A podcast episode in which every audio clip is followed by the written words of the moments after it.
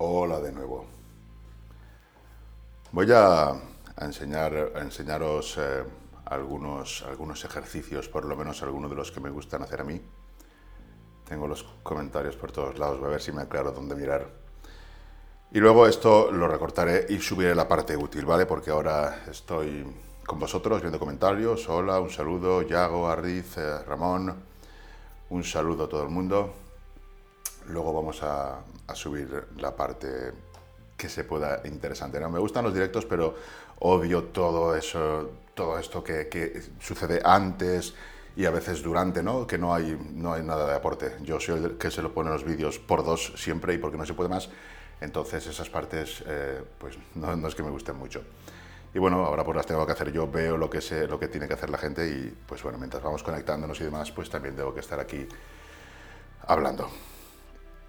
Pues sí, eh, buena idea. Bueno, y también voy a probar cómo va el cacharro este porque es algo nuevo y tampoco sé si, si va a ir bien. A ver, de momento vamos controlando. Ahora salgo solo yo.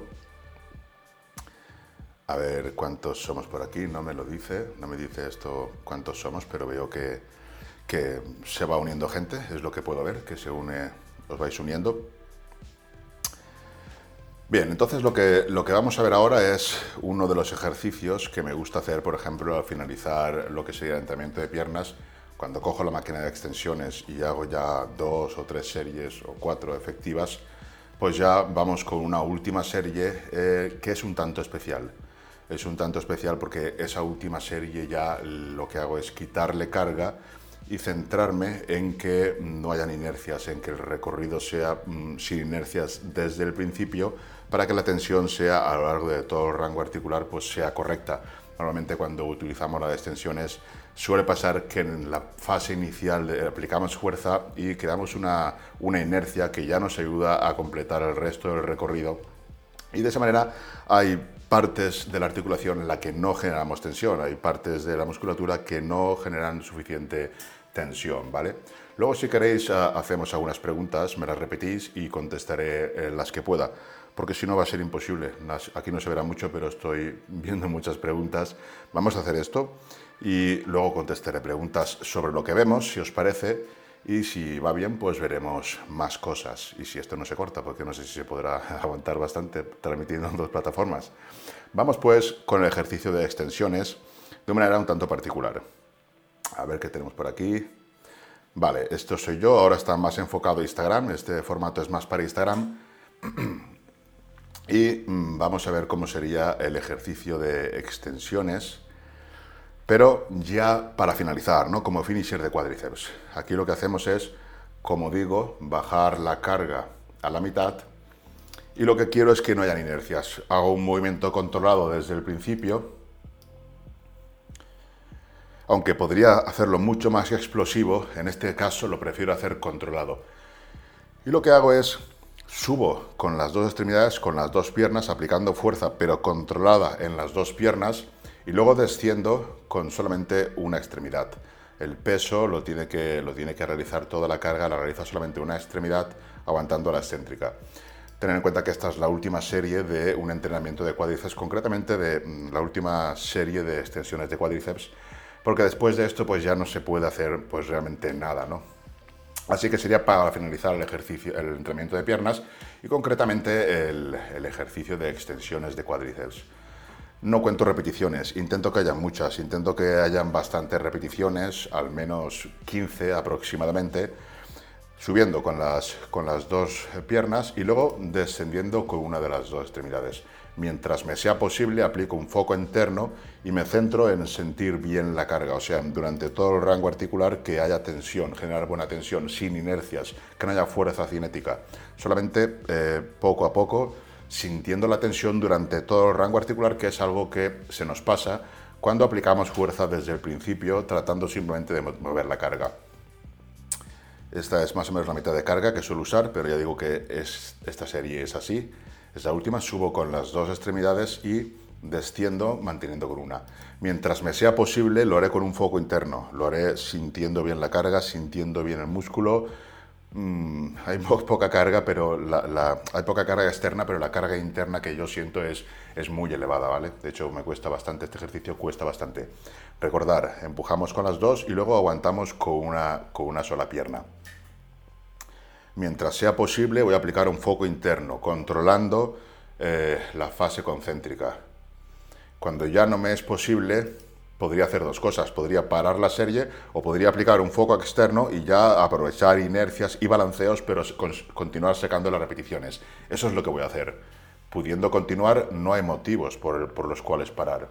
Entonces, cuando ya no me sea posible aplicar la fuerza de una manera controlada con un foco interno, lo haré con un foco externo empujando al máximo y me, centraré todavía en aguantar la excéntrica. Es lo que hago aquí ya. Aquí ya aplico la fuerza conforme pueda y trato de aguantar la excéntrica pues con lo que pueda todavía, que ya no es nada fácil aguantar la excéntrica. Repeticiones, pues no lo sé, muchas, más de 15 normalmente suelen salir. Esto no se puede hacer con poca carga, entonces recomiendo que sean unas 15 aproximadamente, entre 15 y 20. Si salen 20 y pico, pues salen, y si salen menos de 15, pues salen menos de 15. No son cargas a las que estamos acostumbrados, no son técnicas a las que estamos acostumbrados, entonces no sabemos realmente cómo va a ir la cosa.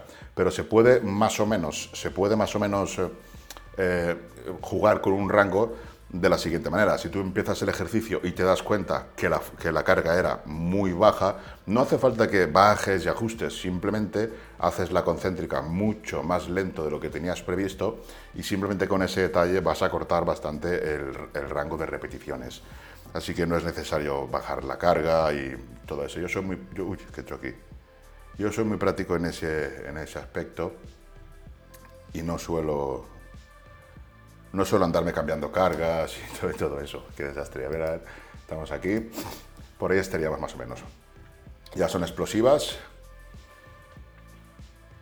Cuando, cuando ya todavía estoy manteniendo la excéntrica, aunque parezca que no, todavía estoy intentando mantenerla. Y cuando ya no puedo, que es ahora, directamente solo concéntricas. Ya me es imposible mantener la excéntrica, entonces solo concéntricas.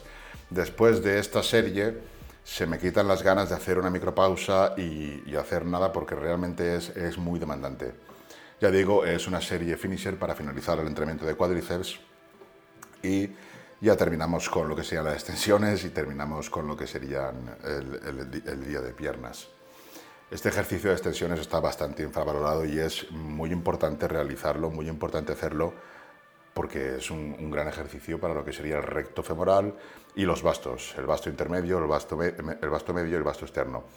Y hay que, hay que hacerlo, ¿vale? No hay ejercicios peores ni, ni mejores, simplemente cada uno tiene su función y este en concreto es uno de los pocos ejercicios en que se trabaja bien el cuádriceps en acortamiento normalmente cuando tú haces un, dominante de rodilla, lo que haces es trabajarlo en estiramiento, trabajas los cuádriceps en estiramiento, mientras que aquí la tensión máxima la tienes cuando estás eh, con, la rodilla, con la rodilla extendida, cuando estás en, acortamiento. Y esto en ningún otro ejercicio se suele dar, hay pocos que sea así, cuando tú haces una, una sentadilla y extiendes la rodilla ya no tienes tensión. Aquí cuando más tensión tienes es cuando tienes la rodilla extendida. Vamos a ir ahora con preguntas y voy a ir respondiendo lo que queráis sobre este ejercicio. ¿vale? A ver si puedo hacer que salgan aquí las preguntas, a ver cómo sería. Vale, vosotros no las veréis, creo, pero los que estáis en YouTube sí. Así yo también las veo. Ahora podéis preguntar lo que queráis y voy a, voy a ir contestando sobre este ejercicio en concreto. Esta serie es el último ejercicio, sí, es lo que comento. Esta serie ya sería el último ejercicio, sería el último ejercicio de cuádriceps y también el último ejercicio de extensiones de, cuádriceps. Podríamos hacer gemelo, podríamos hacer otra cosa. No, después de ejercicio ya no hago nada más, nada más. Esta serie realmente ya no, necesito nada más. Si pensara que, hubiera, hiciera falta algo más, podría hacer una serie más normal, con alguna micropausa, pero no, no lo veo necesario. Hay que trabajar todos los ejercicios, todos los dominantes de rodilla y también las tensiones, zancadas, hay que trabajar todos. Normalmente, depende de tu genética, pues se van a implicar más unos bastos u otros y no, no creo que haya alguno específico, ¿sabes? De hecho, si hubiera alguno específico, todos tendríamos los bastos como quisiéramos y va a ser la genética la que determine la forma y en parte también el tamaño. Tú puedes crecer, pero la genética va, va a ir hacia donde van esa proteína contráctil, hacia donde se va añadiendo.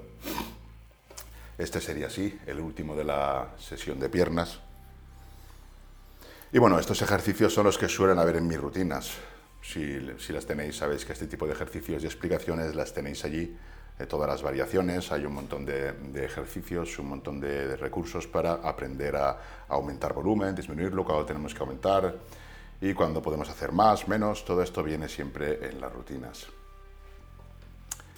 ¿Tenéis alguna pregunta más por aquí? ¿Se ha visto bien la cosa? ¿Es la primera vez que hacemos esto aquí? Voy viendo comentarios. Muy bien. Voy a recordaros que en mi perfil de Instagram o en la descripción del vídeo tenéis aquí lo que sería la plantilla para apuntar el entrenamiento. La pregunta más repetida es cuántas series tengo que hacer, cuánto volumen de entrenamiento, cuánta frecuencia. Yo no lo sé, lo tienes que saber tú a base de cómo te recuperes. Para saber cómo recuperas,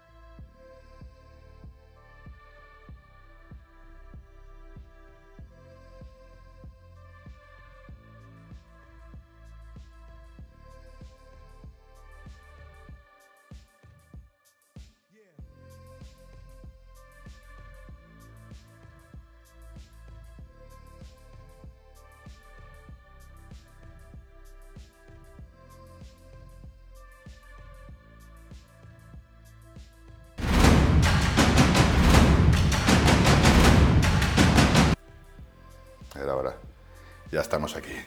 Una manera de progresar sería en volumen de entrenamiento. Tú en cargas vas a progresar, pero no vas a progresar en cargas de semana a semana. Esto es algo que la gente no termina de entender. Un powerlifter está siempre intentando progresar en cargas, porque él tiene que... Su, su, rendimiento se basa en eso. Nuestro rendimiento se, se basa en conseguir masa muscular. Incluso ellos que siempre están intentando progresar en cargas tienen que hacer mm, bloques distintos, tienen que hacer bloques de volumen, bloques de hipertrofia, bloques de, de picos para ver ese máximo y aún así probablemente un, un powerlifter intermedio o avanzado progrese un 10% y eso ya es mucho sus, cargas. Y aquí nosotros queremos progresar en todos los ejercicios y eso es imposible. Hay muchas maneras de progresar. Una serían cargas que vas a progresar pero de año a año, de volumen a volumen, no vas a progresar semana y luego más repeticiones y luego más peso y luego más repeticiones. Si progresas es porque o bien eres novato o intermedio bajo o bien porque estás en un volumen con muchísima comida, que eso afecta bastante a la fuerza, o bien estás tomando fármacos, o, o bien simplemente estás empeorando la técnica de entreno a entreno. Una técnica estandarizada es complicado progresar. Al principio en un ejercicio nuevo vas a progresar las adaptaciones neurales, pero luego ya va a ser bastante más complicado. Leo comentarios. ¿Cuándo tienes dañadas las articulaciones de las rodillas? Pues cuando tienes dañadas las articulaciones de las rodillas es que ya has hecho el cafre demasiado tiempo. Lo que tienes que hacer es tener cuidado y mm, que tu recuperación a nivel tendinoso y articular, que es la más complicada de conseguir, que se dé entreno tras entreno. Y para eso tendrás que tener una buena planificación, ya tanto de las cargas como de la frecuencia y de los ejercicios que hagas a detectar qué ejercicios se te dan mal. Si no se te da bien la sentadilla y te empeñas en hacerla y te rompen las rodillas, entonces el problema no es la sentadilla, el problema eres tú que no has sabido decir, darte cuenta que no te va bien. Para el dolor de rodillas, pues eso, controlar qué es lo que está pasando, qué es lo que te lo produce. Yo recomiendo RFS, eh, soluciona bastantes problemas, es bastante bueno para temas de recuperación, además tienes que bajar carga, al principio no es necesario usar tanta carga y va bien.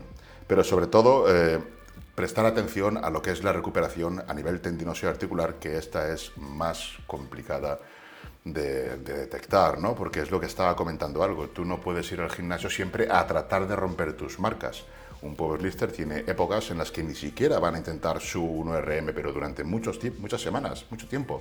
Y aquí no, aquí nosotros que buscamos hipertrofia encima, que no queremos, eh, bueno, queremos, claro que queremos ser más fuertes, yo también, pero nuestro objetivo es hipertrofia.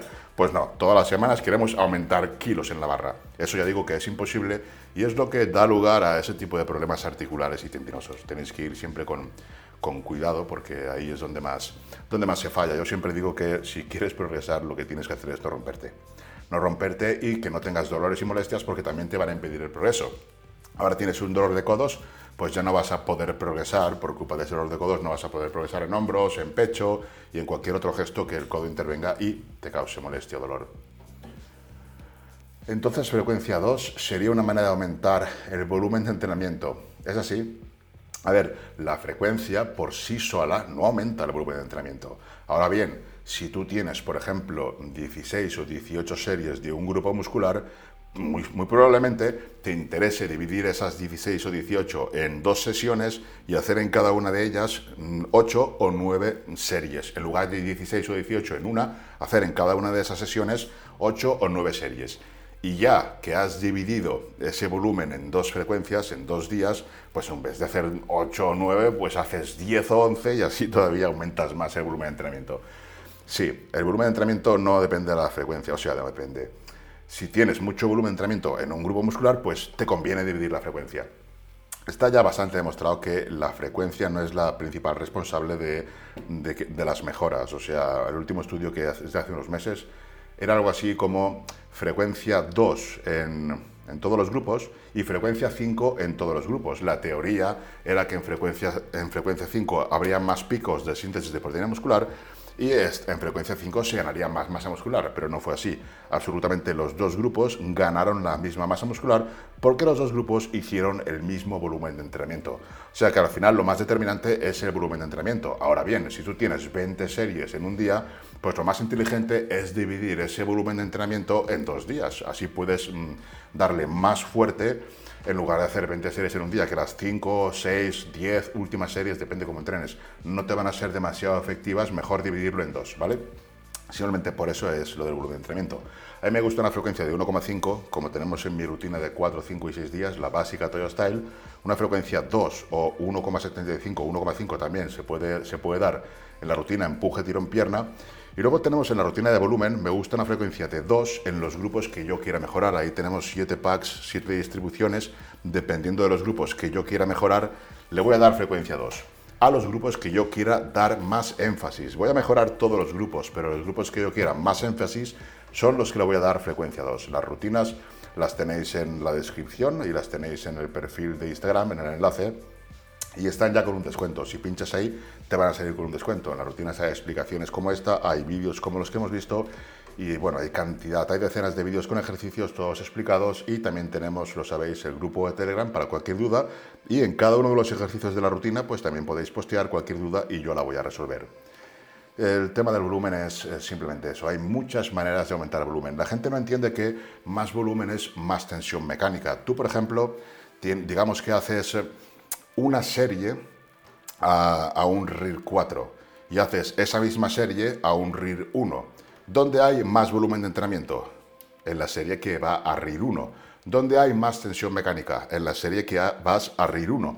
¿Qué es lo que sucede si tú haces, mm, por ejemplo, 10 mm, series y en todas ellas vas a un RIR 2, mientras que haces 10 series y en todas ellas vas a un RIR 0 o ocasionalmente, ocasionalmente al fallo en alguna?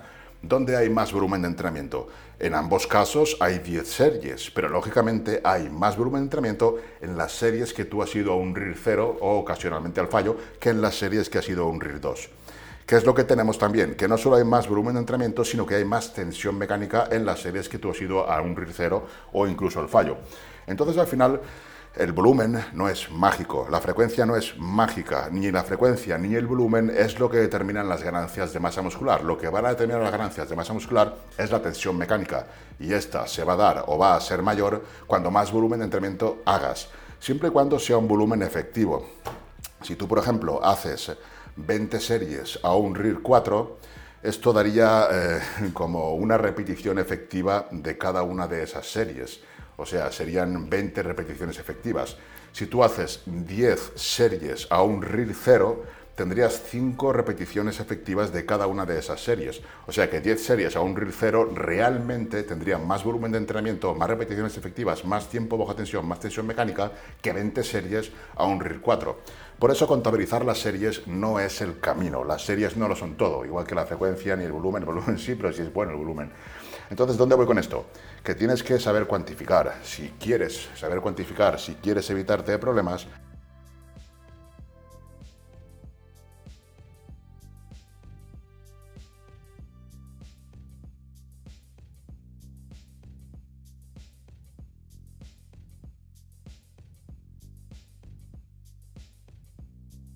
volumen vayas, o sea, que volumen a qué RIR vayas, te va a contabilizar las repeticiones efectivas. Y tú vas a saber no solo las series que haces, sino también las repeticiones efectivas. Y cuando veas que no eres capaz de recuperarte, lo vas a detectar. Vas a detectar que a partir de cierto, cierto volumen de entrenamiento ya no eres capaz de recuperarte. ¿Se entiende esto que he explicado? ¿Lo entendéis o qué? Lo que pasa que si tú no apuntas nada, si vas por sensaciones, hombre, si eres un avanzado, pues puedes ir por sensaciones. Yo voy por sensaciones, pero es que yo no, no quiero ser un atleta de élite, ni quiero ser ahora nada. Entonces, que no progrese me da igual. De hecho, es que para progresar lo voy a tener complicado con, con, mantenerme así ya me sobra. Pero si quieres progresar tienes que hacer las cosas mejor de lo que vienes haciendo. Mantenerse es muy sencillo, pero progresar es complicado. Ahí tienes que obligar ya al cuerpo a que, a que progrese y eso va a necesitar un buen estímulo, vas a necesitar forzarlo. Ha quedado clarísimo, me pone, me pone Martín. Ha quedado claro. Comentadme. Veo que nos vamos uniendo. Uy, me voy aquí, no sé cómo se verá en Instagram. Comentarme alguna pregunta sobre lo que he explicado. Mm, básicamente, la tensión mecánica es, la reina, ¿vale? El estrés metabólico tiene un papel, pero el principal papel del estrés metabólico es que obliga a que las unidades motoras de alto umbral se recluten antes porque las contracciones no se pueden dar con ese estrés metabólico. Entonces eh, se reclutan antes las unidades motoras y se activan más fibras por culpa de ese o gracias a ese estrés metabólico. Eso es lo que sucede mucho con lo que sería la RFS. Hay mucha gente hablando pestes sobre la RFS cuando ni siquiera entienden el funcionamiento ni entienden nada de por qué, de por qué funciona y por qué es así.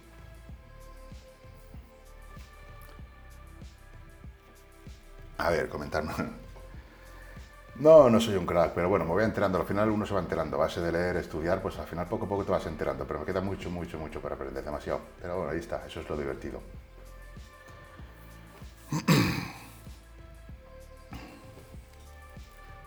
¿Queréis que tener las punteras hacia adelante mmm, mejora las extensiones? No, no tiene nada que ver. O sea, no cambiéis las punteras es posible que ahí en los isquios se estiren más, pero yo estoy trabajando cuádriceps, ¿vale?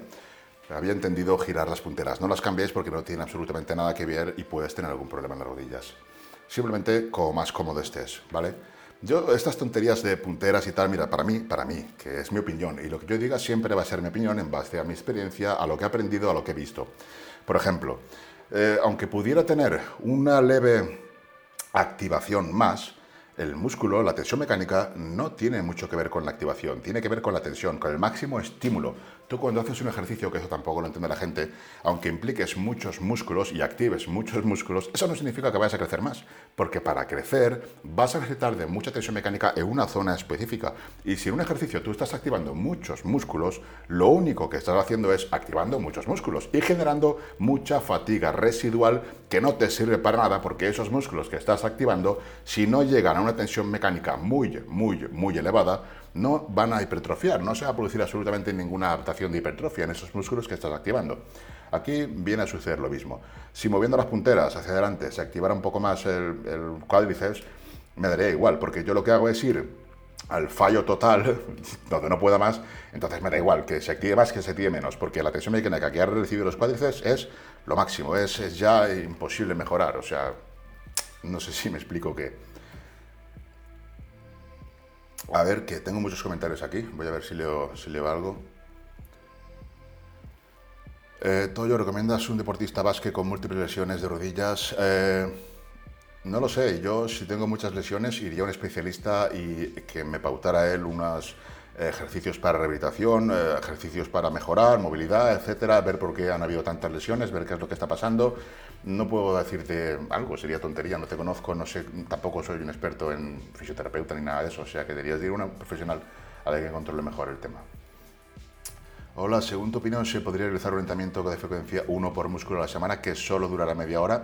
Si en esa media hora, por supuesto, si tú entrenas intenso, intenso, en esa media hora tendría suficiente. Ahora bien, va a llegar un punto que no sea suficiente. Estamos hablando de nivel. Para una persona promedio, con media hora intensa, bueno, y con menos va a ser suficiente. A lo mejor para mí no, pero para una persona promedio que tiene margen de mejora, pues seguramente sí.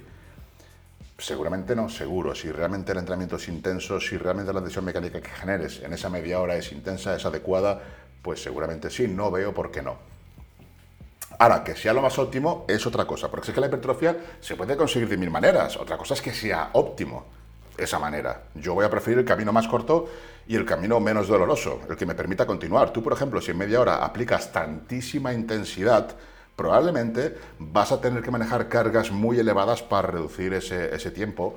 Probablemente tus articulaciones, probablemente, no lo sé, van a terminar sufriendo y probablemente pues a la larga tengas alguna lesión, molestias, dolores, no lo sé, pero podría pasar.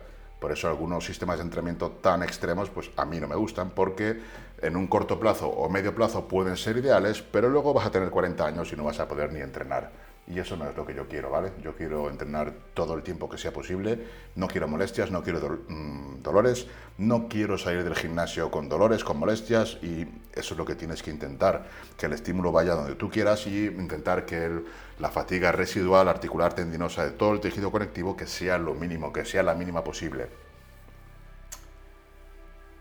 Hola Tony, yo he hecho este ejercicio alternando series, una con la izquierda, seguida otra con la derecha y así sucesivamente. El peso ajustado por desgaste de rodillas. ¿Es igual de válido? Sí, es igual de válido. Siempre que generes tensión mecánica, siempre que tú, cuando hagas una serie, llegues al punto en que la repetición vaya a una velocidad muy lenta, es que has generado mucha tensión mecánica. Es ahí cuando realmente hay tensión mecánica. La tensión mecánica no es la carga que tú estás manejando, sino la carga interna que sienten las células, las fibras, los arcómeros.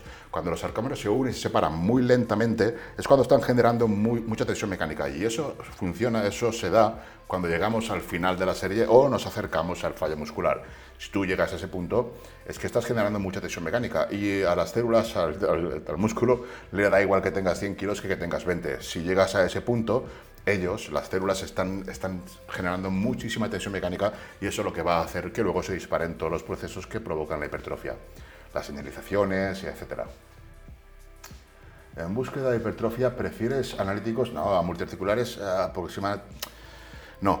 Lo bueno de los multiarticulares es que, es que no se puede ir esto contra lo otro. Es que ese es el problema, que siempre intentáis esto contra lo otro. No, si es que todo es complementario. No, no, no quites herramientas. O sea, un buen analítico, ah, perdón, un buen multiarticular que a ti no te dé problemas ni molestias y te permita progresar en cargas a lo largo del tiempo, del tiempo es muchos años, es bueno para ti. Continúa con ese multiarticular. Y aunque no llegues al fallo, de hecho yo en los multiarticulares no recomiendo llegar al fallo, a no ser que sean en hammer, sean guiados de muchísima seguridad, no recomiendo llegar al fallo. Entonces, en un multiarticular no necesitas llegar al fallo porque desde el principio probablemente vas a utilizar una carga muy elevada. Cuando tú usas una carga muy elevada, las unidades motoras de más alto umbral se reclutan ya casi desde el principio y aunque estés a un RIR 2, puede ser igual de efectivo o más que un analítico en el que has hecho 20 repeticiones a un RIR 0. Yo siempre digo lo mismo, cuanto más repeticiones hagas, cuando menos carga haya, más cerca del fallo tienes que ir, incluso más allá del fallo. Yo una serie a 20 repeticiones no me voy a quedar contento con una serie así. Seguro que hago micropausas para continuar más allá del fallo. Sin embargo, un multiarticular en el que hago 10 repeticiones bien hechas y podía hacer una o dos más, ya me puedo dar por satisfecho, ya es una buena serie. Ha habido una buena reclutación, una buena activación, una buena tensión mecánica. Fíjate, por ejemplo, en un press de banca, cuando tú vas a 10 repeticiones y puedes hacer 11, o sea, te dejas una en recámara, un RIR 0 o un RIR 1, la última repetición ya la sacas y va así de lenta. Eso significa que hay mucha tensión mecánica, eh, un buen estímulo y no necesitas más. Y como estamos hablando de cargas elevadas, mm, se van a reclutar todas las unidades motoras de alto umbral desde un principio. Cuando las cargas son más ligeras y vamos a más repeticiones, se van reclutando secuencialmente por la ley de Ginemann y finalmente terminan reclutándose todas, o por lo menos eso es lo que parece. Se especula, se especula que mm, solamente con cargas realmente elevadas se, se, pueden reclutar todas. No está, estamos por ahí, la cosa se está estamos ahí a ver qué es lo que pasa, ¿no? Estoy viendo qué es lo que dicen los investigadores, pero parece ser que hay una corriente que dicen que si tú no realmente usas unas cargas muy elevadas, no vas a reclutar todas las unidades motoras de alto umbral. Ahora bien, que tú no reclutes todas las unidades motoras de alto por no usar cargas súper elevadas, no te va a impedir que continúes mejorando en hipertrofia. Quizás, quizás, quizás, a cabo de muchos, muchos años, necesites esas nuevas conexiones, esas reclutaciones más alto umbral todavía, que creen, que más conexiones en las fibras y que continúen estimulándose, quizás con los años. Quiero decir que, que no se recluten las más grandes, pues no es un problema. Además, estoy, yo estoy seguro de que incluso con cargas eh, que puedes hacer 15, 20 repeticiones, en caso de que fuese necesario, seguirías reclutando con el tiempo mm, más unidades motoras de alto más grandes, porque tú no vas a hacer 20 repeticiones siempre con la misma carga, vas a hacer 20 repeticiones con cada vez más carga, y eso también es importante. Van a haber adaptaciones que vas a necesitar reclutar más fibras y por lo tanto más unidades motoras de alto umbral, y seguro que se van a terminar reclutando. ¿De qué sirve poner discos bajo los talones en las sentadillas profundas? Esto sirve para mejorar la dorsiflexión del tobillo. Realmente eh, no, mejoras nada, lo que haces es que el, ángulo de flexión de la rodilla es más idóneo, pero la dorsiflexión no te va a mejorar por eso. Pero sí tienes algo más de movilidad en lo que sería la rodilla. Es algo mejor en caso de que no puedas hacer las profundas, pues es una manera de que puedas eh, flexionar un poco más la cadera y la rodilla para bajar un poco más, pero la flexión del, tobillo no se mejora con eso. Eso es lo que se comentaba antes, pero no es así. ¿Qué te parece SST y FS73? Me parece lo mismo que, que HMN1 o como quieras llamar a cualquier cosa. Pásate por YouTube, busca curso de hipertrofia y olvídate de métodos y de historias tensión mecánica y las reglas fisiológicas y reglas del entrenamiento. Todo lo demás me da exactamente igual, nombres. ¿Qué prefieres? ¿Un entrenamiento bajo volumen alta intensidad o volumen alto y una intensidad media? A ver, la intensidad siempre tiene que ser elevada, o sea, tú siempre tienes que hacer las series cerca del fallo. Si no, no estás haciendo nada, es lo que estamos hablando. Entonces, la baja intensidad, no sé a qué te referirás, pero una serie RIR 4 en la plantilla de entrenamiento está, porque tiene que estar, pero yo es que ni las cuento esas series. Esas series en la plantilla de entrenamiento que la tenéis aquí.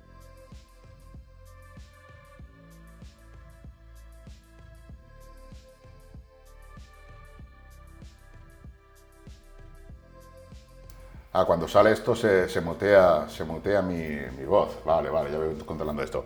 Nada, decía que en la plantilla de entrenamiento, cuando Mm, haces una serie a un RIR 4 se apunta como una repetición efectiva. Y si por mí fuera, es que no apuntaría ni una repetición efectiva.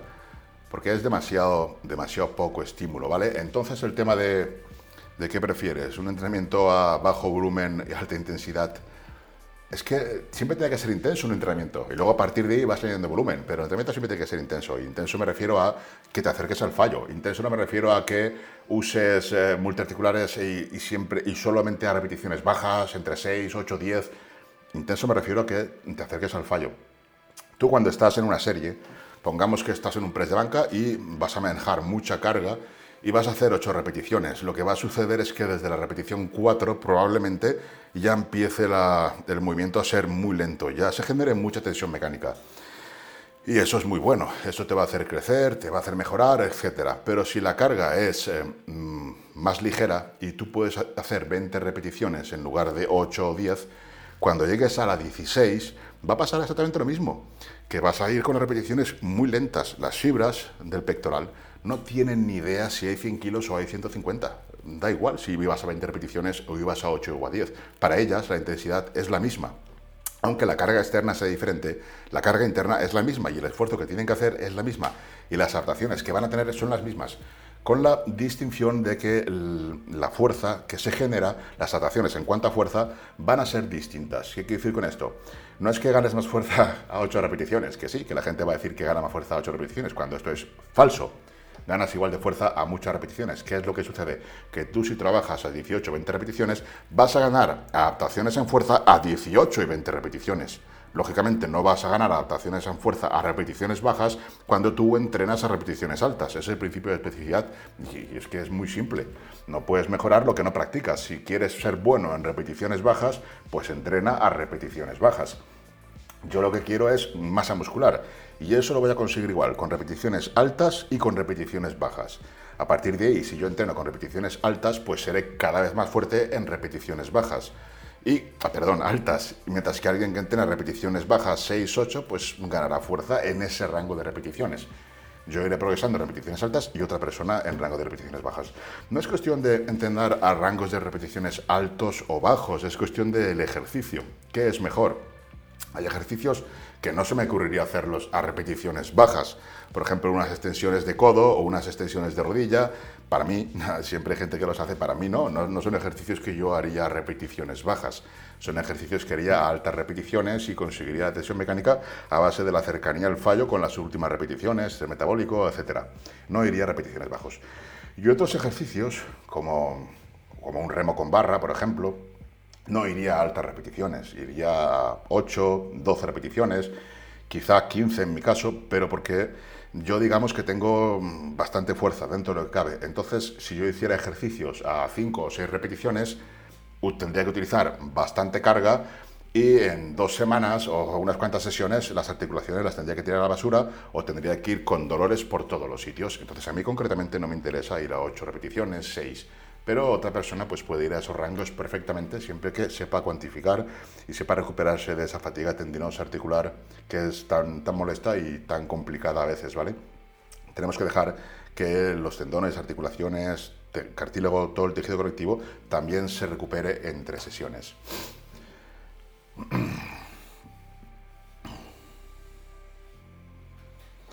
¿Cómo repartirías una rutina de tres días en una mujer? Pues básicamente los patrones eh, empuje, tirón, pierna, pero eh, poniendo más énfasis en los músculos que tú quisieras trabajar. Por ejemplo, pecho imagino que no querrías, entonces pondría mucho más glúteo, mucho más pierna y quizás haría un día de... quizás, es que depende de lo que tú quieras. Quizás haría un día de torso y luego un día de pierna dividido entre isquios y glúteo y mm, cuádriceps y quizás volvería a repetir el glúteo. Depende de lo, de lo que tú quieras. Pero si no tienes preferencias, es como el de un hombre, y luego quitar grupos que a ti no te interesen o series en grupos que a ti no te interesen. Hola Emiliano, un saludo. Clomifeno combinado con propirón. no sé, pregúntate para qué quieres hacer eso. Teniendo estos problemas de rodilla, ¿qué ejercicios me recomiendas? No lo sé, no sé qué problema tienes, no sé por qué tienes esos problemas. Yo te digo que yo pues, sería un profesional y a, un fisio o a, un profesional que me pautara ejercicios, que valorara. Em, el Celtech, pues no lo sé, eso que es creatina. Prefiero la Diogenix, que es la que uso yo y no hace falta tanta historia. Barata, buena. Y además, si usas el código Toyo, me apoyas a mí. Tengo tendencia a desarrollar más un pectoral que otro. ¿Se puede revertir? Esto en, teoría, en teoría tienes que trabajar unilateral, en teoría tienes que darle prioridad al pectoral que desarrollas menos, todo esto en teoría, ¿vale? la práctica yo pienso que no.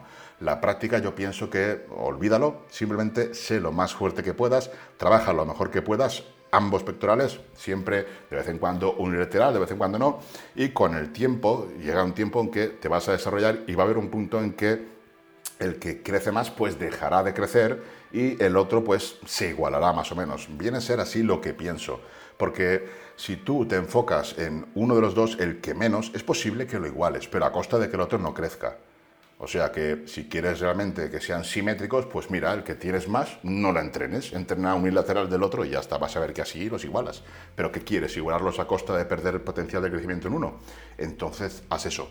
Si quieres seguir siendo fuerte y ya se igualará con el tiempo, entonces haz lo que yo te digo. Yo tenía ese problema, tenía un pectoral, no sé si se notará todavía, pero tenía uno mucho más grande que el otro, además de una barbaridad, no sé qué coño pasó ahí, que tenía un pectoral mucho más grande. Y luego cuando definía ya sí que se veía bien. O sea que en mi caso nunca le di importancia. Sí que me molestó que cuando hacía los preses eh, el izquierdo no podía, no podía. Pero con tiempo, pues la fuerza como que se iguala, ¿vale?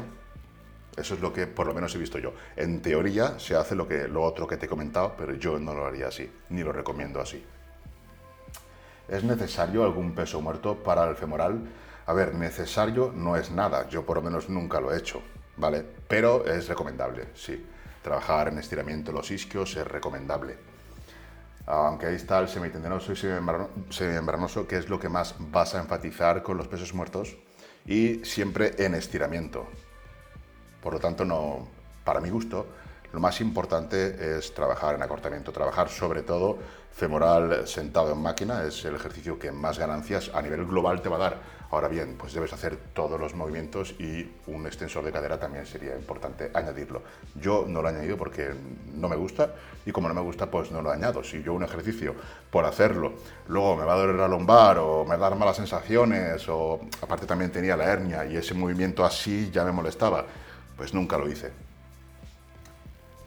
Pero hay que hacerlo, sí, sería lo más adecuado. Estoy estancado en déficit y no bajo de peso. Hay muchas cosas ahí, pero no quiero hablar de eso ahora porque si no nos vamos a desviar mucho del tema. Aquí que, tengo 40.000 preguntas, madre mía, si hay, preguntas por aquí. bueno, voy a ver algunas más y voy a volver a recomendaros, a ver si ahora hablo, voy a volver a recomendaros que os descarguéis la plantilla de entrenamiento porque así vais a poder ver los ejercicios que hacéis, las series, las repeticiones efectivas, el tonelaje, el foco interno, mixto o externo. Hay muchas maneras de progresar en cargas y no solamente son las repeticiones, también estaría el foco. En el foco también se puede progresar. Tú puedes cambiar de foco y eso sería un progreso. Con un foco, mm, por ejemplo, con un foco interno te vas a centrar más en un buen estímulo y vas a hacer menos repeticiones. Cuando tú centras tanto en la técnica, es imposible que hagas las mismas repeticiones cuando te centras en simplemente mover la carga como sea.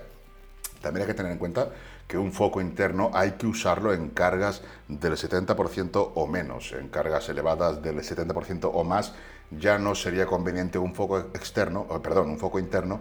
Además, se ha visto en estudios que no hay diferencia. Sin embargo, sí se ha visto en estudios que cuando las cargas son del 70% o menos, eh, pues sí que va a haber diferencia en activación y va a haber diferencia en estímulo cuando usamos un foco externo, perdón, interno. Y ahora estaría lo que me gusta a mí, que sería un foco mixto, que sería continuar, empezar la serie con un foco interno, sintiendo bien el músculo, sintiendo muy bien el músculo, y luego cuando ya no me es posible con una técnica perfecta y sintiendo el músculo continuar con las repeticiones, ya aplicar un par de repeticiones o tres con un foco externo, o sea, tirar como pueda, controlando para no lesionarme, para no hacerme daño, pero eh, sí, tirando como pueda. A ver. Ahí está. ¿Cómo plantearía la semana para hacer hincapié en que crezcan los hombros? Pues hombre, yo me cogería la rutina de volumen y haría una frecuencia 2 en hombros. Hay un apartado en la rutina de volumen que es para especializarte en hombros y haría eso. Haría lo que ponéis con las variaciones que explico y si tuvieras alguna duda te la aclararía enseguida. El entreno por sensaciones, por ejemplo, un especho pasa en tres días y sientes que puedes hacer otra sesión porque te sientes recuperado. ¿Qué te parece? Pues hombre, eh, lo importante es que te guste entrenar, ¿no? Entonces, si te gusta entrenar así, te motiva, te divierte, pues hazlo. No es lo más óptimo. No es lo más óptimo. Lo más óptimo es llevarlo todo un control, llevar un control de todo lo que haces, pero hay gente que si tiene que llevar ese control, pues a lo mejor no lo hace, no le motiva, no le divierte. Luego querrá progresar como el que más. Pues no, no vas a progresar como el que más. Ahora, que puedes progresar así, por supuesto puedes progresar perfectamente. Más aún si tomas ayudas, pues tampoco vas a tener mucho en cuenta. Ahora bien, si tomas ayudas y haces las cosas bien, vas a progresar muchísimo más que otra persona que no hace las cosas bien. Pero sí, puedes hacerlo por sensaciones y más si te da resultados. Ya te digo que al final es lo que te guste, lo que te motive, lo que te divierta. A mí lo que me gusta, lo que me motiva y lo que me divierte es obtener buenos resultados. Entonces voy a por eso y hago lo más óptimo para eso. Tony, en semana de descarga tengo que comer lo mismo o debo reducir calorías. Estoy en volumen. ¿Estás en volumen y haces semana de descarga? En volumen no puedes hacer una semana de descarga. En volumen, si estás hecho por buen volumen, apague vámonos. Tony, tengo un problema al entrenar piernas. A pesar de que trato de calentarlas muy bien durante 10 minutos, al hacer jaca o prensa me duelen mucho las rodillas. ¿Sabes por qué puede deberse? Pues no lo sé, no sé por qué puede deberse pero hay jacas que son asesinas, o sea, que no la hagas. Yo, depende del gimnasio que voy, la jaca no la puedo ni, mirar, vamos, es que me rompe las rodillas hasta sin peso. Y luego hay otras jacas que lo puedo hacer perfectamente. O sea, si tienes la mala suerte de que tu gimnasio la jaca te rompe las rodillas, no la hagas. Que sea, haz zancadas, haz cualquier otra cosa, haz lo que sea. Haz más prensa, haz más extensiones, haz más sentadilla, haz cualquier otra cosa que no te rompa las rodillas. 10 minutos al hacer la jaga prensa, lo raro es que la prensa también te la rompa, pero bueno, si es una prensa estas de juguete que hay por ahí, pues también puede darse el caso. La típica máquina que es jaque y prensa, esa es mortal, esa es mortal para las rodillas. Esa ni haces bien la jaca, ni haces bien la prensa y te rompe las rodillas. Mm. Tony, si en un drop set metemos micropausa, ¿cómo lo contaríamos? Esto lo explico, mira, cuando te descargas eh, la plantilla, enseguida recibes un correo con las instrucciones para usarla y ahí lo vas a ver. Mira, a ver, te voy a explicar aquí cómo sería. en la plantilla, cuando tú haces una micropausa, te pone MP y también MP significa menos peso, que sería o drop set o micropausa. Si tú, por ejemplo, haces primero una drop set y luego haces una micropausa y en la micropausa consigues añadir tres o cuatro repeticiones, eso se contaría como dos drop sets. Pero si tú haces una drop set y luego una micropausa y en la micropausa solamente añades una repetición o dos, solamente deberías de anotar una drop set, o sea, una bajada de peso, una MP. Porque esa micropausa no, no hay suficientes repeticiones efectivas como para que sean mm, algo desde mi punto de vista, algo remarcable, ¿vale? Pero sin embargo, si haces una bajada de peso y luego en la micropausa haces cuatro repeticiones, ya puedes apuntar como dos drop sets o como dos micropausas, que es lo mismo. Al final el estímulo es el mismo. Tú haces una drop set y lo que haces es añadir repeticiones efectivas. Y tú haces una micropausa y lo que haces es añadir repeticiones efectivas. Cuando añades repeticiones efectivas, ¿qué es lo que está sucediendo? Que estás añadiendo tensión mecánica y además muy efectiva porque te quitas toda la mierda de repeticiones del principio que no valen para nada y vas directamente a las efectivas, a las que son lentas, a las que hay mucha tensión mecánica. Entonces eso está, está bien, pero también puede estar mal porque genera mucha fatiga. Pero claro, genera mucha fatiga porque genera mucho estímulo, lo digo siempre. Son series que generan muchísimo estímulo y tú no puedes tener muchísimo estímulo sin que haya muchísima fatiga. Entonces, si tú eres capaz de recuperarte de toda esa fatiga y de ese estímulo, te va a ir bien, pero si no eres capaz, no te va a ir bien. Añadir mm, micropausas, drop sets, es una manera de aumentar el volumen muy a lo bestia. O sea, tú, por ejemplo, si haces 10 eh, series, pero a esas 10 series le añades a cada serie dos bajadas de peso o dos micropausas, esto ya equivale a 20 series, ya no son 10. Esto es la manera de contabilizar que hago yo, ¿vale? Es como yo lo contabilizo y cómo te lo contabiliza la plantilla de entrenamiento. Si tú añades dos micropausas o dos drop sets, te va a contabilizar esas dos como una serie. Si tú añades una micropausa o una drop set, te va a contabilizar esa micropausa o esa drop set como media serie. ¿Por qué? Pues porque es volumen de entrenamiento y es volumen de entrenamiento real, útil y potente. Estás ahí con mucha tensión mecánica cuando tú añades una drop set o una micropausa. Lo que quiero decir es que al final sumas mucho volumen de entrenamiento y si tú no estás capacitado, adaptado para recuperarte de ese volumen de entrenamiento, pues pueden pasar dos cosas que no progreses o incluso si llevas mucho tiempo ya sin, sin poder adaptarte y recuperarte, que vayas hacia atrás. Eso te vas a dar cuenta si tienes la plantilla y vas viendo que cada vez tienes peores sensaciones de recuperación, cada vez mueves menos carga. Eso lo vas a ir viendo mm, en la plantilla si tú anotas eh, tus sensaciones y de manera objetiva tus pesos, cargas, micropausas, bajadas de peso, etc. A ver, ¿qué tenemos por aquí?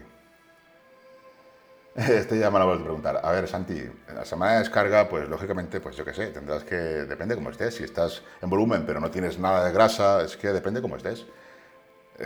Yo en principio, como es que ni siquiera plantearía una semana de descarga, pues cuando veo esto, pues me río, porque estoy totalmente en contra de las descargas. ¿Por qué? Porque cuando tú haces una semana de descarga es porque ya vienes tiempo que te estás pasando con tu volumen de entrenamiento tolerable y por lo tanto ya llevas tiempo que no estás teniendo adaptaciones positivas. Si encima de eso lo cortas con una semana de descarga entera en la que no haces absolutamente nada, pues eh, continúas una semana más sin progresar. Y luego empiezas y cuando empiezas tienes que volver a readaptarte y como resulta que después de la semana de descarga empezáis con un volumen mínimo, estáis con un volumen mínimo que no hacéis una mierda hasta que no empezáis con el volumen que estabais. O sea que no te contesto esto porque es que directamente hacer las descargas es una pérdida de tiempo y si las haces es porque estaba mal planificado y si las haces de una semana es pues, porque te la han mandado mal o porque la gente todavía hace eso, yo no, ¿vale? Entonces no te puedo decir, haz lo que quieras, si quieres comer más, come más, si quieres comer menos, ahí ya depende de la grasa que quieras ganar. ¿Puedes repetir lo que es recomendable para igualar ambos segmentos? esto lo dejaré grabado, ¿vale? Lo dejaré, lo dejaré por ahí, a ver si se graba esto. No sé si lo está grabando. Sí, lo estoy grabando, así que ya lo subiré por Instagram y, lo vemos. Es que si no repetirlo ahora. Germán, Tony, en la rutina tiro en empuje pierna, la frecuencia de entreno y el descanso, ¿qué recomendarías? Uf, a ti que descansaras algo más porque no veas en la vida he visto a nadie que coma lo que comas tú, porque es que si te comes todo lo que hay en la, en la dieta, yo alucino. Y encima seco como, como el demonio. no sé, Germán, ahí vamos a tener que lo que te comenté, menos estrés, el estrés que estás acumulando, menos estrés, más relax, te está afectando todo lo que es el entorno. El entrenamiento es bueno, la rutina también, la dieta, no puede haber más comida ya, porque no se puede meter más comida ahí. Ahí podemos quitar, quitar volumen o sobre todo valorar, o sea, tratar de minimizar lo que hemos hablado mucho, ¿no? El estrés al que estás sometido a nivel, pues ya sabes, personal, trabajo, etcétera, que es lo que influye. Eso influye muchísimo en todas las progresiones hay que estar en, esos aspectos lo más tranquilo posible para que el cuerpo pueda hacer las funciones y los procesos fisiológicos para desarrollar hipertrofia correctamente. Si tiene un estrés o tiene otras carencias, no vas a poder de la manera correcta. La comida que tienes es una barbaridad, digo que creo que seas el que más come, encima natural. Es increíble, también estás increíble también, lo que pasa es que no subes como, como deberías. Vamos a tener que andar pensando en eso, a ver qué tenemos ahí. Un abrazo, Germán. A ver qué tenemos aquí. Tony, si una de las metemos micropausa, esto no lo contestaba antes. Sentadillas con hernia, pues no lo sé, deberías de consultar con tu médico o con un especialista, no lo sé. Mm, no lo sé. Rutina que recomendarías para cuádriceps, cualquiera de las mías. En la prensa de mi pueblo levanto la mitad que en el gimnasio al que voy, donde estudio. Da igual lo que levantes, lo que importa es que acerques las series al fallo lo más posible, porque en la prensa ir al fallo pues, es un poco suicida y masoquista, pero bueno, esforzarse, un alto grado de esfuerzo en cada una de las series, esto estaría bien. Entonces yo hago frecuencia dos, cinco días a la semana, pero veo que los bíceps están un tanto retrasados. ¿Será entrar en frecuencia 3? Eh, no, no se puede, no se puede saber por qué. A lo mejor están mal, están retrasándose porque no los entrenas correctamente, que probablemente sea eso. Eh, entonces, aumentar frecuencia a un estímulo que es incorrecto, pues no va a ser lo más adecuado. En las rutinas hay algunos vídeos donde explico cómo entrenarlos mejor, qué ejercicios, cómo añadir super series. En YouTube también hablo de ello, hablo que el bíceps se trabaja muy bien en estiramiento. Esta parte de aquí, mm, los primeros grados de la flexión de codo son los que más hipertrofia van a generar y mucha gente son los que se pierde y va en, en los grados finales de la flexión. Cuando tienes la flexión de codo completa, los arcómeros del bíceps son acortados ya de por sí, no son capaces de generar tensión mecánica, están demasiado superpuestos y ahí no, no van a generar tensión mecánica para que haya un buen crecimiento. Tienes que enfatizar la fase inicial, pero es que ya te digo, puede ser muchas cosas, ¿vale? Entonces no te puedo decir que hagas frecuencia 3 porque muy probablemente no sea ese el problema. Luego también tienes que pensar que tú no puedes crecer de absolutamente todo. O sea, los recursos en cuanto a proteína contráctil, en cuanto a crecimiento, están limitados. Es mejor que priorices. Por eso en las rutinas de volumen digo, vale, vamos a crecer en todo, pero vamos a priorizar en dos grupos. Y en esos dos grupos vamos a centrarnos. ¿Qué es lo que sucede? Que tú a lo mejor te va bien todo, pero ves que los bíceps no, no crecen igual pues tendrías que plantearte quitar frecuencia de otros grupos y darle más y sobre todo revisar que tu técnica sea correcta, que el estímulo sea correcto todo ese tipo de detalles, ¿vale? Porque no solo es la frecuencia, ya digo que puede ser que hayan fallos técnicos en cuanto a estímulo. Si hay ejercicios que no los sientes, habría que, habría que cambiarlos a otros donde sientas más el músculo Sí, deberías. Si no lo sientes, eso, bien porque está mal, o bien porque no es para ti, o bien porque la máquina no, es, no está adecuada, puede ser muchas cosas, pero claro, si no sientes el ejercicio, ni siquiera, o sea, tú cuando llegas al final de la serie, cuando te acercas al fallo, ahí tienes que sentir la musculatura trabajar, si no la sientes ni siquiera ahí, entonces tenemos un problema, yo cambiaría los ejercicios, sí. Un saludo desde Córdoba, yo aquí, nosotros desde España. Este vivo se guarda en YouTube, lo voy a arreglar porque aquí va a haber mucha morralla que voy a recortar. Entonces luego lo subiré, imagino, ¿vale? Imagino, imagino, porque claro, no creo que nadie se vea un vídeo de a ver cuánto llevamos, uf, casi una hora ya. Cinco minutos y corto, ¿vale? Que tampoco quiero ser un pesado. Cinco minutos y cortamos, porque lo que digo, si lo pongo en YouTube no lo va a ver ni Dios, tan largo un directo. ¿Qué pasa si trabajo los analíticos a bajas repeticiones, pero con excelente técnica? No se puede. No se puede trabajar un analítico a bajas repeticiones con excelente técnica. Lo siento mucho, César. Tú no puedes hacer unas extensiones con excelente técnica porque un, analítico lo que quieres y para lo que está es para que trabajes bien todo el, todo el rango articular, mm, todo el músculo en todo su recorrido. Cuando tú utilizas mucha carga vas a tener sí o sí que empezar con una carga inercial muy potente. Y te vas a perder por la, cinética, por la carga, por la carga inercial, la fuerza inercial, vas a perder rango articular donde no va a ser mm, efectivo el estímulo. ¿Vale? Los analíticos están para que tengas una cadencia controlada, sientas bien, trabajes bien en todo el rango articular y no creo que sea posible trabajar a, a 4 o 5 repeticiones, 6 con analíticos y aunque tú creas que tienes una técnica que la puedes tener, Puedes tener buena técnica para qué? Para mover esa carga sin lesiones, sin molestias, perfecto. Pero no para el estímulo. Cuando hablamos de hipertrofia, la buena técnica no es lo que te permite mover más carga, sino lo que te permite un mejor estímulo. Esto tampoco lo entiende la gente. No importa lo que tú muevas, importa lo que tú sientas, lo que tus músculos sientas, en cuanto hablamos de hipertrofia.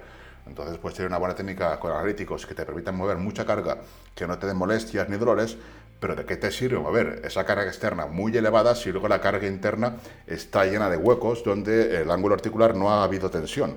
Si hay mucha tensión inicial, quizás la excéntrica luego en estiramiento hay bastante tensión, pero un analítico con mucha carga a bajas repeticiones, yo no lo veo, no lo recomendaría. ¿Que se puede conseguir hipertrofia? Bah, sí que de cualquier manera puedes. Ahora, ¿qué es lo más óptimo? Eso es lo que hay que centrarse. ¿Qué es lo más óptimo?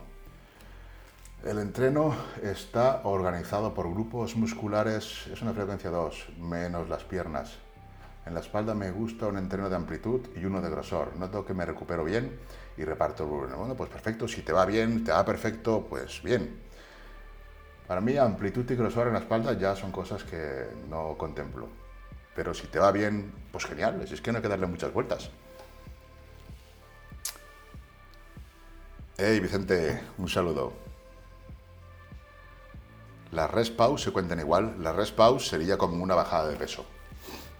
En YouTube, eh, si pones curso de hipertrofia, hay un vídeo que hablo sobre las rest pause y las drop sets y con, o sea, comparo, explico las diferencias, los beneficios de cada una, el cuándo es mejor una u otra, el por qué las rest pause a veces pueden no ser lo más ideal. Si pones curso de hipertrofia en YouTube te va a salir. ¿Apruebas el método Bilbo como parte de incremento de fuerza e hipertrofia? Por supuesto. Con el método Bilbo puedes aumentar fuerza e hipertrofia perfectamente. Lo que pasa es que, claro, estamos hablando de que te vas si te centras en aumentar fuerza, por ejemplo, en pecho, pues te vas a perder eh, trabajo de muchos otros grupos, como por ejemplo los hombros, como por ejemplo las piernas, espalda, ¿entiendes? Entonces, mm, lo apruebo, pero no como único método para centrarte en aumentar fuerza. Si quieres hipertrofia, hay que ir a por hipertrofia. Si quieres fuerza y no quieres lesionarte, quieres hacerlo bien, el método del me parece muy, muy ideal, muy bueno y muy divertido. Sí me gusta. Eh, no es el método Bilbo, esto hace mil años ya que se hacía. ¿eh? Los búlgaros de mi gimnasio, que por cierto mueven 60 repeticiones, movía unos 60 repeticiones con 100 kilos perfecta y, con 170, 22 repeticiones y no iban a competir porque decían que para una mierda de medalla se quedaban en el gimnasio. Vas, pagas un montón de cosas, viajes, cuotas, etcétera, y no te dan absolutamente nada. Que no os creáis que los que compiten son los más fuertes, que hay gente muy fuerte que ni siquiera tiene ningún interés en competir.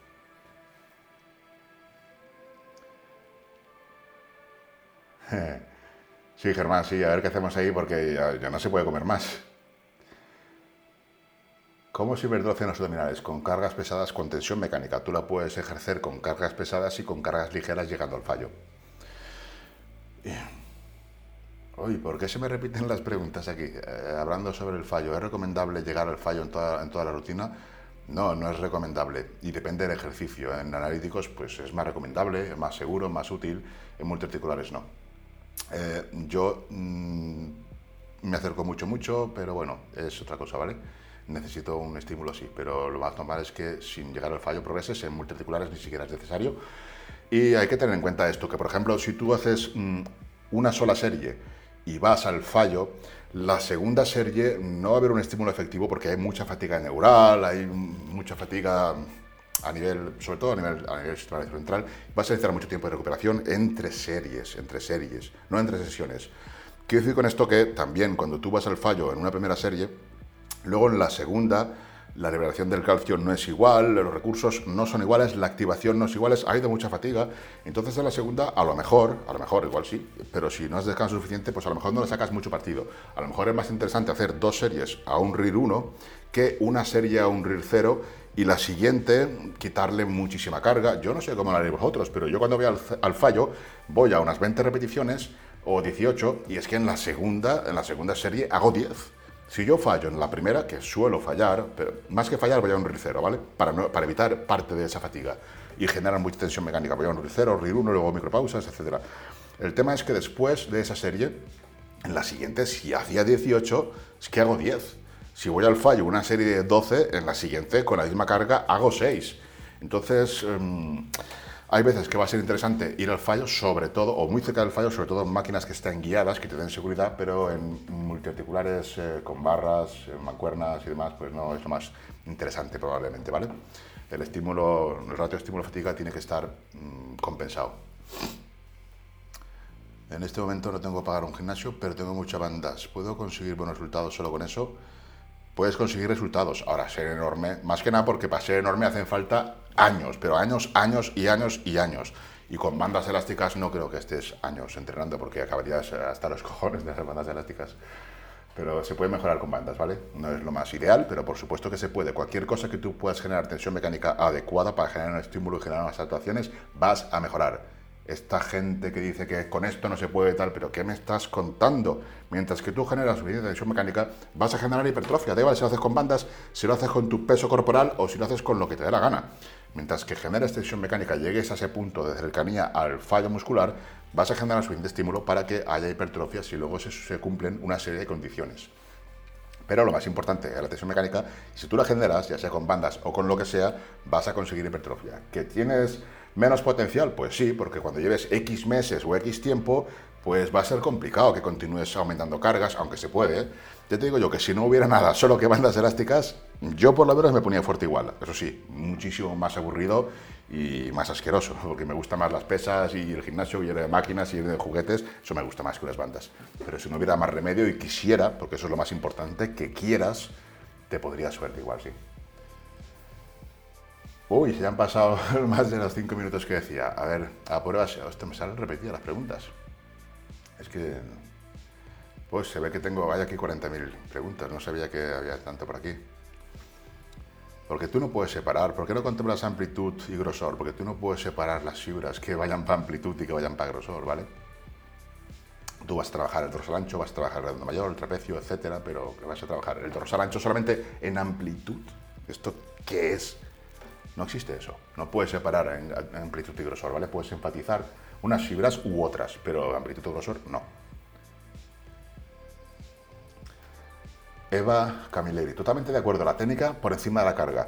Realmente, mm, yo personalmente, yo pienso que tienen que ver las dos cosas, ¿vale? Siempre el 90% del entrenamiento tiene que ser la técnica por encima de la carga, pero tiene que ver un poco un pequeño porcentaje de la sesión, al menos una serie, en que la carga sea importante. Porque esa también obliga, es importante esa serie, es importante superarse en las cargas, es importante tener esa serie para intentar progresar en cargas, intentar progresar en repeticiones, obligar al cuerpo a decir, quiero más, tengo que conseguir más. Es importante, pero para mí es importante, a lo mejor no lo es, pero bueno, yo pienso que sí, para mi gusto es importante una serie al menos, o sea, un 5 o 10% de la sesión en que prefiero sacrificar técnica siempre que no haya riesgo, que no haya riesgo de lesión o por lo menos que esté minimizado. Y luego el resto del entrenamiento, pues eh, centrarme en, en lo que sería técnica. ¿Qué cintas recomiendas para RFS? Las tienes en el enlace de mi perfil. En el enlace de mi perfil tienes la plantilla de entrenamiento para descargarla, que si no la tienes te la recomiendo. También tienes eh, lo que serían las cintas. Abajo del todo hay un enlace que serían las cintas de RFS que uso, recomiendo y somos las que usamos todas las del grupo de, del, del curso de RFS. Hasta que salgan unas mejores o por lo menos más baratas, pues son las que usamos, las que hay ahí en el enlace. También tienes libros recomendados que me pregunta mucha gente por el tema de libros. ¿Qué libros recomiendo? Pues bueno, ahí están todos. Darle un vistazo a los enlaces que hay ahí, que ahí está todo eso. A ver, eh, Jesús Varela es un trabajo excepcional porque lo ha hecho a su manera y tiene muchísimo valor y lo admiro y siempre será así los búlgaros de, mi gimnasio lo que recomendaban eran que tú, por ejemplo, si pesas 90 kilos, que empezaras a usar con 45 kilos la banca y a partir de ahí empezaras a, aumentar repeticiones. Empezaba por ahí. Luego trabajaban a altas repeticiones, a 40, 50, 30, muchas altas repeticiones. Pero eh, Jesús hizo un, lo mejoró, lo, lo, hizo suyo y lo hizo diferente a algo desorganizado. Él lo ha organizado todo muy bien y es su método no le vamos a quitar mérito. Y además es un, trabajo muy bueno y que funciona muy bien. Mucha gente lo criticó, que esto no es para fuerza, no sé qué. Pero ves que al final el tiempo pone cada cosa en su lugar y pues ha puesto las cosas pues como son, que la fuerza trabaja exactamente igual a altas repeticiones que a bajas repeticiones. Lo que estamos hablando. Lógicamente, cuando tú usas un método como el de Bilbo, en el que trabajas durante una temporada a altas repeticiones, luego vas a necesitar de un periodo adaptativo para trabajarlo a bajas repeticiones de cara a una competición y sacar tu máximo 1RM o, o sacar lo máximo que puedas a repeticiones bajas. Vas a tener que adaptarte porque las articulaciones y tendones no están adaptados a bajas repeticiones. La fuerza sí, la masa muscular sí, el músculo sí, pero hay tejidos que no están adaptados. a nivel tendinoso y articular tú no estás adaptado a mover. Aunque yo, por ejemplo, mueva eh, con 100 kilos 30 repeticiones, a mí me pones 200 kilos eh, eh, en la banca y me hundes me hundes. Cuando en teoría, si tú mueves 30 repeticiones con 100 kilos, deberías de poder con 200. Pero si yo no estoy adaptado, no voy a poder con 200. Para adaptarme, tendría que ir trabajando paulatinamente a bajar repeticiones y pues me iría adaptando a esas cargas. Es una cosa que no me interesa, no me interesa trabajar a bajar repeticiones, no me interesa jugarme, no me interesa jugarme una rotura pectoral, no me interesa jugarme molestias de codo. Entonces nunca he probado, ni siquiera sé cuál es mi 1RM en banca. Lo máximo que moví creo que fueron 180 por 5 o 6 repeticiones. Hay un vídeo por ahí, eso es lo máximo que moví. Sin embargo, a altas repeticiones, pues sí que movía bastante. Pero como digo, en el método Bilbo, si quieres trabajar luego a bajas repeticiones, tienes que tener un proceso adaptativo a bajas repeticiones, lo cual es totalmente normal y no hay ningún problema. Tú estás 6 o 8 semanas mm, trabajando con cargas cada vez más bajas, te adaptas y ya está. No hay ningún problema. Al usar descansos cortos, las repes efectivas serían menos al haber menos reclutación de motoras. Eh, no es que sean menos, es que son de menos calidad. Yo digo que son de menos calidad. Los descansos cortos pueden ser útiles en algunos periodos, en algún entreno, pero eh, por norma general siempre hacer descansos cortos no tiene absolutamente ninguna ventaja, pero ninguna puede tener una ventaja puntual en la que tú por prisa o por lo que sea, pues quieres hacer el descanso corto y va a ser un buen entrenamiento, pero si siempre fuera así, pues no sería lo óptimo. ¿Qué parámetros de gramos de carbohidratos recomiendas por día para la hipertrofia? Depende de tus entrenamientos. No es lo mismo un entrenamiento de dos horas y con micropausas, bajadas de peso como los que hago yo, que un entrenamiento que no influye tanto la vía glucolítica, sino más bien los fosfatos, en los que vas a ocho repeticiones y es diferente depende de, muchísimas cosas. Bueno chicos, ahora sí, ¿vale? Vamos a despedirnos. Eh, pensaba estar solo un ratito y mostraros algo, pero se, nos ha hecho, se nos ha hecho muy largo. Ahora, pues lo que voy a hacer es a dejaros aquí mm, mi rutina de empuje tiro en pierna, porque si alguien quiere echarle un vistazo. Muy buenas, en este vídeo voy a enseñarte cómo sería por dentro la rutina empuje tiro en pierna. En este caso es una rutina push-pull legs de 6 días. O sea, el microciclo consta de 6 días, pero no significa que tengas que entrenar 6 días a la semana. Puedes entrenar 3, 4, 5 o 6 días a la semana. Explico cómo tienes que hacer dependiendo de los días que tengas que entrenar. Pero sí, el microciclo son 6 días y cada uno de los patrones de movimiento tiene distintas variaciones, tanto de cada día como la segunda vez que se repite el mismo patrón de movimiento. Primero que podemos hacer es descargar la rutina en el caso de que queramos imprimirla y tener en papel o ver los ejercicios conforme estamos entrenando. Podemos verlo tanto desde el móvil, desde el ordenador, como desde tablet o una aplicación móvil que tiene, que es gratuita, pues se puede descargar tanto desde iOS como desde Android y funciona perfectamente. En este caso no estoy usando la aplicación, estoy usando simplemente el móvil. Vemos aquí todo lo que serían los días de la rutina con los distintos patrones de movimiento para cada uno de los días. Como digo, son seis días, el microciclo son seis días, pero se puede distribuir como tú quieras. Explico todo esto dentro de la rutina que tiene una sección enorme en cuanto a explicaciones. No es solo una rutina, es mucho más. Lo que intento es enseñarte a aprender a entrenar, ya no solo con esta rutina, sino con todas las que caen en tus manos, pero de una manera más eficiente. Que sepas, por ejemplo, como pone aquí, progresar en cargas en los ejercicios de pecho, aprender cuál es la efectiva y la que mide la progresión de cargas, los enfoques a la hora de hacer las pruebas en la progresión de cargas, el progreso a largo plazo, cuándo cambiar de ejercicio, progresar en dos ejercicios a la vez de un mismo patrón de movimiento. Puedes alternar entre dos ejercicios a la vez o progresar siempre en el mismo. Explico cuándo hacer una cosa, cuándo otra, en fin, todas las variables las explico en lo que sería la, parte teórica de, de, la rutina, que como ves es bastante texto para leer tranquilamente, bien desde el móvil o desde el ordenador, como quiera se puede leer progresión en cargas en las tracciones, progresión de cargas en las tracciones verticales, en las tracciones horizontales, progresión de cargas en piernas.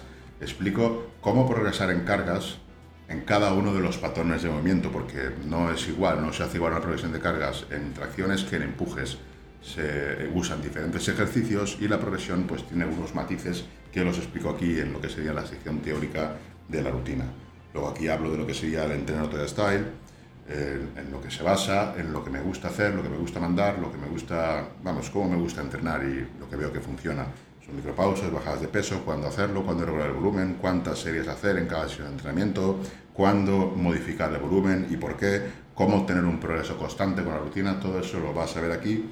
Y luego, pues, las distintas combinaciones en cuanto a los entrenos. ¿Cuántos días hay que entrenar con esta rutina? Pues puedes entrenar cuatro días a la semana, cinco días a la semana, seis o siete días a la semana. Lógicamente, siete días no lo recomiendo, pero es una posibilidad que está ahí y explico cómo hacerlo en caso de que quieras entrenar siete días a la semana. Luego los consejos y recomendaciones generales, prestar atención a la recuperación, cuánto descansar entre series, el calentamiento y estiramiento, si hacerlo, si no, una serie de preguntas frecuentes. Y bueno, pues tenemos aquí un montón de información que puedes ir leyendo tranquilamente y luego está la parte de la rutina pura y dura, donde simplemente es ver los ejercicios y ponerte en marcha, ponerte con ellos. Aquí eh, la rutina pues tiene soporte a dudas mm, tanto en lo que sería la rutina, o sea, tanto en lo que sería la aplicación, lo que es el móvil, pues desde aquí, desde la plataforma, preguntar cualquier duda y te la voy a aclarar, o bien desde el grupo privado de Telegram. Desde la plataforma Supongo que, por ejemplo, lees un artículo, por ejemplo este, porque se lo encargas en los ejercicios básicos de pecho, y tienes dudas sobre algún punto, entonces puedes comentar abajo del todo. Hay siempre una casilla, puedes preguntar la duda y yo te la voy a aclarar sin problemas y si es necesario actualizar el artículo porque es un problema mío no haberme expresado bien para que todo el mundo lo entienda. Entonces, con ese fin, si surge alguna duda sobre cualquier artículo, sobre cualquier ejercicio, me la puedes comentar aquí abajo y yo lo voy a, la voy a responder y la voy a aclarar. Y bueno, pues tenemos aquí, por ejemplo, en, todos los ejercicios, aparte de que en cada ejercicio se dan varias opciones, en todos los ejercicios, todos los patrones de movimiento, pues distintos vídeos donde puedes ver cómo realizo yo los ejercicios y explico las variantes. En esta rutina tenemos también variantes con entrenamiento con restricción del flujo sanguíneo y en los bonos, esta rutina tiene tres bonos, tiene tres webinars. Hay un webinar que es de entrenamiento con restricción del flujo sanguíneo y ahí explico perfectamente cómo realizarlo, las precauciones que hay que tener, los beneficios que tiene entonces, mm, si ves ese webinar, pues puedes también aplicar la RFS en algunas de las variaciones que ponemos en las rutinas. Esta rutina, como digo, tiene muchas variaciones y algunas de ellas pues también son en restricción del flujo sanguíneo. Lo primero que ves cuando entras en un ejercicio sería lo que tienes que hacer. En este caso vamos a hacer tracciones horizontales. Tienes que hacer entre dos y cuatro series de remo o máquina hammer o, con barra o con barra y pecho apoyado en banco. Te doy varias opciones, tú eliges la que más quieres o la, o la que más tengas disponible en tu gimnasio y a partir de ahí pues empezamos. Luego también en la ejecución de las series explico todo. También vemos que tiene cada una de las variaciones tiene su vídeo para que veas cómo habría que hacer el ejercicio. Esto pues seguramente lo tengas que ver un par de veces al principio, pero luego ya no hará falta. Luego ya simplemente la parte de, de las series que tienes que hacer ya es suficiente. Siempre pongo un rango de series a hacer y explico cuándo progresar en cargas, en volumen, etc. Lo más normal es que empieces con un volumen bajo y poco a poco puedes ir aumentarlo. Explico cómo aumentarlo. Vemos aquí los distintos vídeos. Aquí tenemos la opción B de ese patrón de movimiento, que serían, pues, en lugar de un remo con barra y demás, pues ese sería remo en punta, remo en hammer o remo con mancuernas. Es otra variación para ese mismo patrón de movimiento. Tú puedes elegir la que más te guste. Y como siempre, cada una de las variaciones pues con sus vídeos. Ya digo que no es solamente una rutina, lo que pretendo hacer es enseñarte a entrenar correctamente, que la gente da por hecho que sabe y la verdad que no es así. De ahí luego se ven los escasos resultados que se suelen ver. También tenemos variaciones con trabajo unilateral. Vemos aquí las explicaciones, el vídeo, luego también las variaciones a ese ejercicio de trabajo unilateral de remo. En fin, está todo aquí muy explicado y como digo, en caso de que surja alguna duda, debajo de cada ejercicio, debajo de cada artículo, de cada, de cada explicación, hay una casilla en la que puedes consultar cualquier duda. Tenemos opción C en este caso. Hay mm, de cada patrón de movimiento muchas opciones y son diferentes. Del día 1 de empujes son diferentes al día 4 de empujes y en cada uno de ellos hay variaciones. Lo, lo, que quiero es que elijas las variaciones que más te gusten a ti, que mejor te vayan, que más sientas y que no te provoquen molestias ni dolores. Todo eso lo explico ahí y es como la mejor manera de progresar. Si una variación, por buena que sea, a ti te da problemas o molestias, entonces no es buena para ti. Es mejor utilizar una que no te dé problemas. Tenemos también variaciones con restricción del flujo sanguíneo. En este caso tenemos varias y bueno, las variaciones también están explicadas. Eh, explico exactamente cómo hay que hacerlas, salgo yo un vídeo mientras hablo. En este caso tenemos varios vídeos de esta, de esta variación y como comento siempre, en caso de que tengas alguna duda, pues simplemente la puedes poner en la casilla de comentarios y yo la voy a aclarar. También tenemos un grupo de Telegram desde el que se puede consultar cualquier duda o incluso compartir las sensaciones y cómo va con la rutina. De hecho es bastante activo el grupo este y siempre estamos ahí pues comentando cosas sobre las rutinas. Ese es grupo para todas las rutinas, mientras que las casillas de preguntas son para rutinas específicas. En este caso, la rutina de push-pull legs. Espero que, que, te guste, espero que le saques muchísimo partido de la rutina y si has llegado hasta aquí, con el cupón TOYO tienes un descuento. Mételo ahí y dale caña a esta rutina que estoy seguro que la vas a aprovechar, le vas a sacar partido. Un saludo.